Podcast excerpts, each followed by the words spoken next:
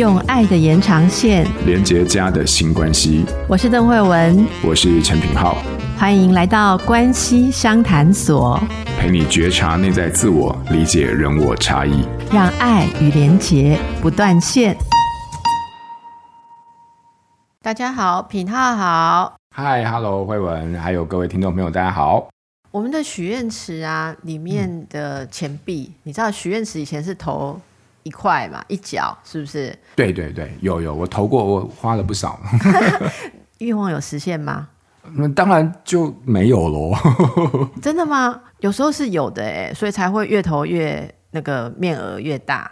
啊，真的假的？我都到现在还是坚持只投一块啊！可能会不会是因为这个原因，所以我的都没有 实现过？不是啊，我是说，因为我们有节目有许愿池嘛，越来越多的听众朋友来许愿池里面许愿，就是问我们问题了哈。那当然我们没有收当一个铜币，可是如果把它意象化的话，我们的许愿池现在是满满的金币，真的非常的感谢大家。所以我跟品浩也每次都努力，至少来回答一两个问题。然后我们会挑比较多人提到哦，那一次就可以回答到比较。较多听友的问题，我们可能就先回答这样。今天我们要来请教品浩的是这个教养中的冲突，这是我们听友哦，玉凤，玉凤她想要问手足教养的问题。我想她应该是妈妈，因为她说她的大宝三岁，二宝刚满月。好，那。大宝就表现出想要独占妈妈的状况，所以这个很多听友的问题都有提到类似的手足教养。面对大宝、二宝，有人还有三宝哦，无法不面对他们竞争的议题。而很多爸妈也担心说，如果手足之间我处理不恰当，他是不是变一辈子的心理创伤？我现在要不要直接先预约品皓心理师十年后的诊？可以，可以，可以。我们现在预约打八折。真的吗？当然不行了，违反医疗法。所以啊，是不是家里有不止一宝的哈爸妈，常会面对一些问题？品浩，你在这方面有看过什么样的例子？大家要注意什么？这个我也想听听你的意见，不过我自己先讲啊，因为我早年其实就是一直在跑学校的服务。那学校服务里面，其实常常就是一些情绪议题的孩子啊，或者是有一些行为困扰的孩子。那有时候就是跟家长在讨论的时候，我就会发现，哎，里面总是有一定的比例的孩子，就是说他其实有很严重的，或者是很多的一些。手足之间的冲突，然后这往往也就是家长教养上面时候，其实最感到挫折或者是无力的一个部分。那我自己其实看了几年下来，就我发现，哇，天哪，手足这个议题实在是非常，怎么讲呢？他说复杂也是很复杂，他说单纯也是很单纯。我蛮多其实伙伴听友也真的就对于手足这个议题。有很多的疑惑啊，但我觉得我可以分享一些我自己大概这几年的一些观察，还有我自己的一些想法。我是这么觉得啊，就是说，很多时候我看到家庭里面爸爸妈妈在教养的时候，尤其手足之间的时候，其实最容易引发冲突点的就是一个字，就是关于公平这件事情。也就是说啊，我觉得孩子就是很有趣，就是你教他怎么样，他就偏不要怎么样；你教他不要怎么样，他就偏要怎么样。然后呢，只要是我们越强调公平这件事情，就是手足之间要公平。然后我就会发现，小朋友他不知道是有一种天生就有一种心眼，对不对？就是说，你教我公平，我就会越去注意那种你在教养当中，然后彼此对待的不公平的一些蛛丝马迹。所以说，这个东西大概是我觉得很难化解的一个部分，就是说，公平它其实。最后，我慢慢的就觉得，它就是掌握在我们爸爸妈妈心中的一把尺，可是就是没有办法被具体的去要求的一种标准啊。那你可能就会好奇啊，那这样子在手足之间啊，我们就是一定会遇到很多关于吃醋或者是竞争这样的一个议题，对不对？我想跟你分享的就是这个部分。我没有什么特定的方法，但是我想要跟你说一个小故事。嗯，那这个故事是这样，我自己的一个故事。可是我觉得我在里面。好像体会到了一些什么，跟教养当中手足彼此在竞争，不管任何形式的竞争，在竞争父母也好，竞争注意力也好，竞争赞美也好，然后竞争任何的东西也好，我在我自己人生的这个故事里面，我感觉上好像有些道理是相通的。我也来跟大家说一下这个故事，你要不要听？当然要。是这样啦，我我先讲一个故事，是国中的时候啊，我那个年代其实还是要联考。我们晚上所有就是要留下来晚自习嘛，然后学校他的安排就是说，他会把那些升学班的孩子啊，全部都是集中在一起，然后让他们就晚自习，然后晚自习有时候就是会考试、会检讨，然后会上课等等。那我那时候就是被安排到那样的一个班级里面，然后班上的人都是那种哇，就是非常用功的那些孩子，然后就是不苟言笑啊，然后每天都是非常认真。然后我在里面其实就是有好一段时间，其实不是很适应，就是有点心浮气躁，因为我就觉得有一种比来比去的一种压力，所以常常就是在那个晚自习的时候，我就会很容易借故在班上捣乱。我怎么捣乱呢？那我又很厉害，我就是不会让老师对我生气的那种捣乱，就是按着来的，但又会做得还蛮明显的。比如说像订正考卷的时候啊，老师在台上就问说：“来，各位同学，你们问我问你们，为什么这一题对？”好，然后我就在底下说：“因为其他三题都错啊。”哦，就像这样子，然后全班就会咯咯咯咯在那边笑，然后老师就是也拿我没办法，因为我没说错。现在回想，一定每一个老师看到我都很想。举起他们的右手，对不对？然后摸摸我的头，说不要再这样了。然后，但有一次啊，同样就是在晚自习的时候，然后我又在那边用这样的方式在那边捣乱。然后呢，这一次经验不一样了。就那一次的那个检讨的那个英，他是教英文的一个英文女老师啊，她就趁大家在写那个考卷的时候，她就走到我旁边，然后把我叫出去。然后我跟着她走的时候，我看她的背影，我想说好啊，又要被念了这样子。结果她。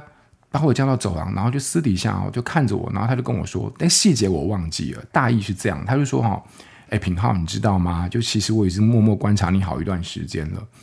就虽然你在班上，我看到的都是你很调皮的那一面，但我发现我观察你越久哦，我越觉得你是一个很贴心，然后又很温暖的大男生。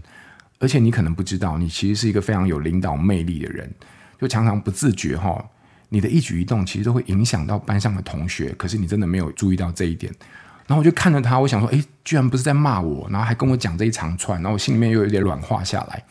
然后这老师他接着就跟我说：“你可能不知道，像是你这样子具备这种天生的这种影响力哦，其实你只要一个小小的举动，就能够让全班在这个学习上面就带来非常大的帮助。”啊，你知道我那时候在老师面前，然后一边听他这样子戴高帽，然后一边讲这些东西，我就真的是一边听的就是如痴如醉。然后一边听的又是意气油然而生，然后我就问老师说：“那我可以为全班做什么？”然后老师就看着我，然后缓缓的跟我说：“安静。”我说：“啊，上课保持安静，你就会发现这对他们来说有多大的影响力。”然后我进教室坐下来，然后从那一天开始一直到期末，我就完全保持安静。我后来也觉得不对劲，直到我毕业很多年之后，我越想越不对劲，我到底是为什么要安静？你知道吗？但其实我想跟你说的，就是，诶，大家听友可能听到这边想说，这跟我们手足教养有什么关系？我想跟你说的就是啊，其实重点不是在我安不安静，也不是在他要不要我安静，而是在那一段对话当中，其实我感受到一个非常深刻的东西，是自己的价值，就是我觉得我被看到的价值。那很多年之后，我其实回想这段经验，我觉得很好笑。那我觉得当年很傻，可是我这几年的沉淀下来，我越觉得有一种。感觉啊，就是人这种很复杂，然后又内在随时冲突的生物，或许我们也有这么一面。这一面就是我们总是期待，不自觉的期待，就是在别人的眼神当中看到自己的不同跟独特。那当这种独特能够被善待或者是被珍视的时候啊，你知道，就是内心那种想和别人竞争胜出的那种敌意。仿佛也就在这一个过程当中，跟着就消融了。所以，我后来感受到这个部分的时候，我就开始在想，或许啦，就是这个道理本质上是有点相通的。或许就是当在家庭里面的每一个孩子都感受到自己的这一份独特的时候，那这种独特就是在手足跟父母亲之间一种无可取代的价值感。那这个独特，它是没有办法被任何的公平或者是标准所框架的。所以你知道吗？就是我自己这样的一个整理，我会觉得啊，我自己啊，如果在一个家庭里面，这个家庭里面的氛围，它传递出对于价值其实是一种很多元的包容的话，或者是接纳的话，那其实，在手足。的这种竞争当中，他们会依着他们自己所擅长的兴趣或能力而找到自己的位置，而不需要被挤在一个单一的标准或价值当中去以好胜的一种竞争去争取呃来自于爸爸妈妈的注意或者是肯定。那我我觉得这个东西它其实是一个大方向，所以我这几年其实跟朋友在聊天聊到手足的时候，我发现有些。家庭里面，他他树立的一个典范或者是氛围是这样，就是每个孩子在这个家里面啊，他都有自己被家长肯定的一些价值，然后每一个家长对于不同的孩子都有不同的期待啊，那不会都把他们定在一个同样的标准上面。好，所以这个大概是刚才说有听友在问，在这种吃醋或者是竞争的时候，我自己必须要坦白的说，就是我觉得吃醋竞争这种就是人性，那他就是没有办法避免。哦，可是呢，吃醋跟人性这种自然的人性之外，我们是不是能够在家庭当中看到各自不同独特的价值？或许在另外一种思考的方向当中，我们可以跳脱出手足竞争这样的一个议题的某一些担心。这个是我想说的。是，诶，不过。我突然想到还有个后续哈，我刚才不是跟你讲说我那个英文老师那个给我的回馈吗？对，这事情就是有后续，你知道吗？就是我们大概大学毕业，然后在工作好十几年、二十几年后啊，就有一次办国中同学会，然后就和当年就是同样一个升学班的，也是很调皮、我们很要好的朋友在分享老师私下找我说话这件事情。我跟他讲完之后，他就瞪大了眼睛，直接就一直喊说：“你这太夸张了！”我想说是不是在嫉妒我？只有我这样子？我问他为什么夸张？他说：“真的是没有想到啊。”我说没想到什么？他说没想到，因为老师也是这么对他说过同样的话。欸，我觉得你这个例子太棒，因为你这个例子已经回答了我们听友问的后面的问题哈。呃，听友问什么问题？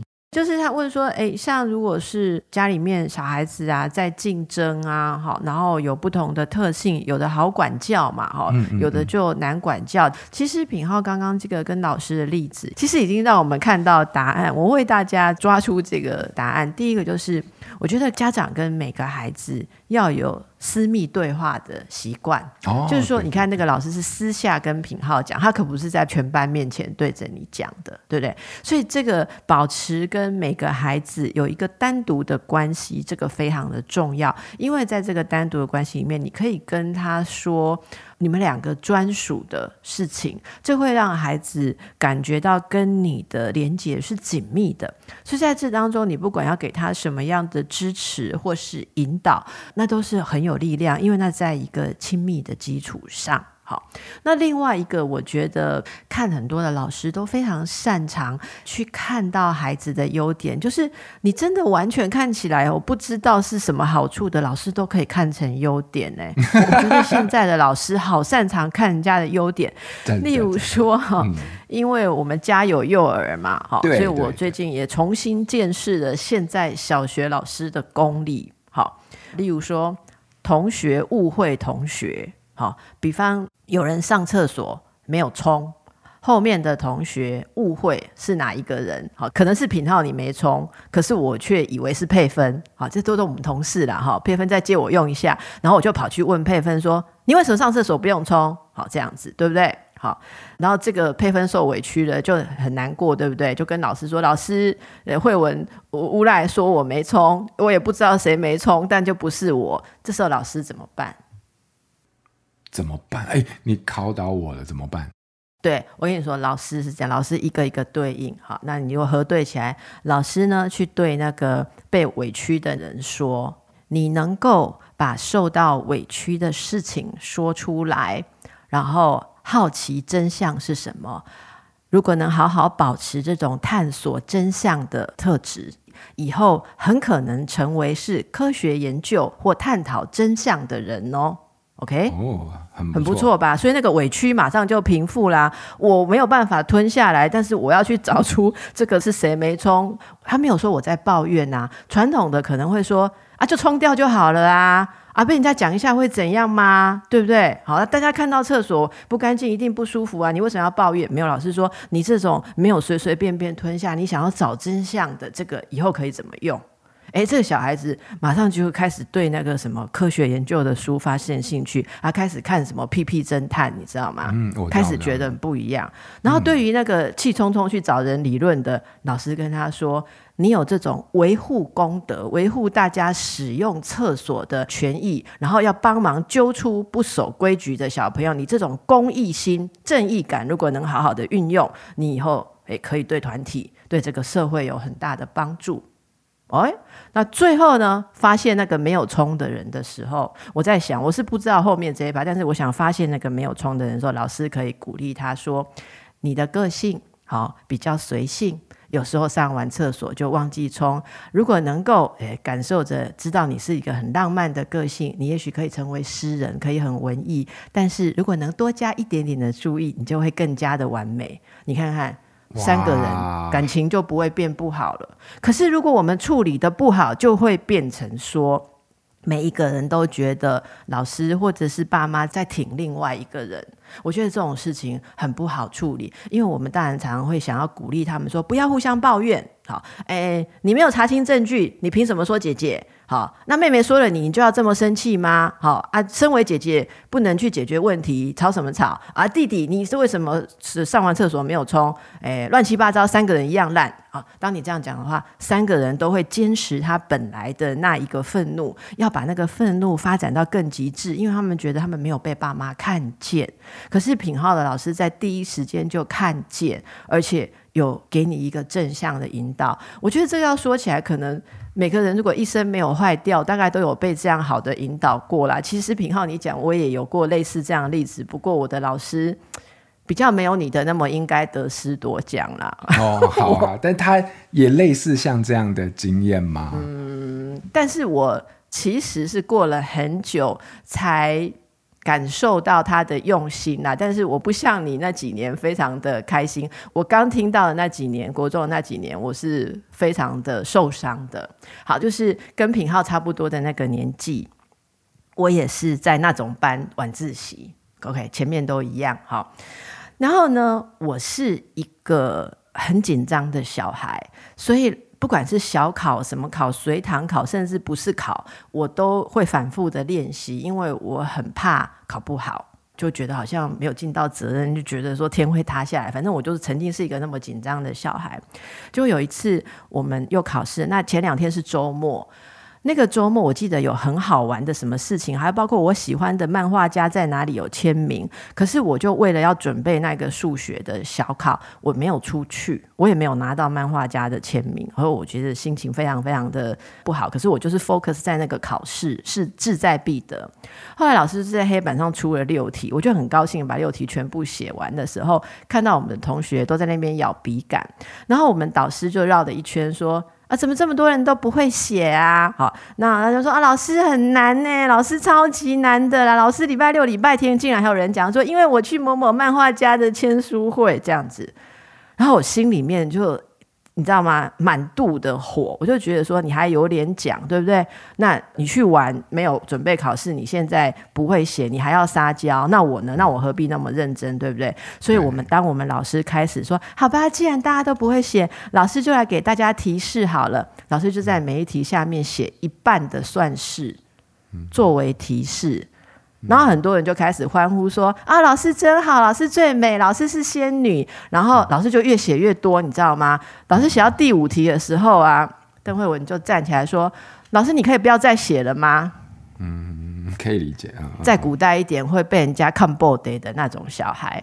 然后呢，老师没有听我的，老师就把它写完了，然后就是有点保送，让大家都趴这样子啦。好，我就非常非常的不开心。我已经忍着我的不开心了，但是我带脸很臭。老师就说：“邓慧文，下课收拾好书包，到老师的办公室。”你以为老师把我叫去干嘛？像你的老师那样子鼓励你说：“邓慧文，你很认真读书啊。”那虽然今天所有同学考出来结果都跟你一样，老师还是有看到你的不同，因为你是在我写提示之前就知道吗？没有。老师把我叫去说：“请你反省一下，你刚刚的作为会带给大家什么感觉？”同学就是手足嘛，同学就是一种 sibling，对不对？就是一种手足嘛。那老师说，请你反省一下，你刚刚的态度带给大家什么样的感觉？我说，老师，我不知道我带给大家什么样的感觉。我的感觉就是，那我那么努力做什么？老师说，你很努力，很好。即便老师没有给答案，你也可以活得很好，因为你有努力的能力。好，然后老师就说，但是。当你这样做的时候，人家会觉得你不在乎他们的困难。那这样子的话，你以后在人际关系上，就是我们所谓的 sibling 的同才关系上，你要如何期待在你不能的地方，别人同情你、帮助你呢？每个人都有不能的地方。我那时候听到的时候，觉得他是以启发我、关心我的立场。可是坦白说，老师那时候包装的有点严厉啦，好，甚至还叫我回去反省啊、悔过之类的，所以我没有吸收的那么好。但是事后我回头来也是非常感谢这个老师，因为他告诉了我一件事：每个人有不一样的在意点跟不一样的心智状态，而我们是需要互相帮助的。而在这件事给我最大的帮忙，就是在后来在遇到类似的事情的时候，比较快可以体会到没有绝对的优劣好坏，而 sibling 之间需要互相帮助，能够互相帮助就是最被肯定的，这个是非常。有用的一个地方，我觉得也是分享给大家，在看手足关系的时候啊，除了去评断谁的作为好，谁的作为比较没有那么好之外，如何能够帮助他们看到不同的人之间如何合作，这可能会让很多的孩子跳脱了手足之间竞争的问题，而开始想到他们如何的理解不同，如何的合作。太棒了！哎，我觉得这个经验其实背后萃取出来的这个本质跟这个学习，其实真的还蛮有帮助的。我们很多时候的经验，其实在当下可能并不是那么好受，但是过一段时间再来看，它又有不同的意义。呀，是平浩，你有没有觉得，只要大人是用心想要帮孩子的，其实最终孩子还是都会收得到。大部分。大部分会收到，所以我觉得你今天讲到的，应该就是用一个更核心的方式回答我们听友的提问，不是那些细节什么技巧，而是我们能不能从出发点开始，想要帮每个孩子去看到他的长处。好，这个应该是手足问题跟所有关系的一个根本啦。那品浩今天要给大家什么样的练习吗？什么样的练习哦？就从我这个故事好做个结尾好了。就是每一个人独特，他其实基本上都是很需要我们用心的体会。然后细心的观察，而不是用复制贴上千篇一律的东西。所以说，不如我们就把这个新关系的练习带给大家，就是在我们手足之间，我们有没有办法看到每一个孩子的独特，并且就如同刚刚慧文在过程当中用这个老师作为例子，你有没有办法在这个独特当中去引导到孩子他各自的优势？我想光做这个部分，或许对我们来说就是一个蛮。不一样，而且又蛮难能可贵的一个体验。那我们今天就把这个新练习带给大家，看到独特，并且试着引导。是的，谢谢品浩，也祝福大家。嗯，祝福大家。今天的单元就到这边结束喽，我们就下个礼拜见。下周见，拜拜。拜拜。亲子天下 Podcast，周二谈教育，周四聊生活。周五开启好关系，欢迎关注孩子教育教养的你，订阅收听。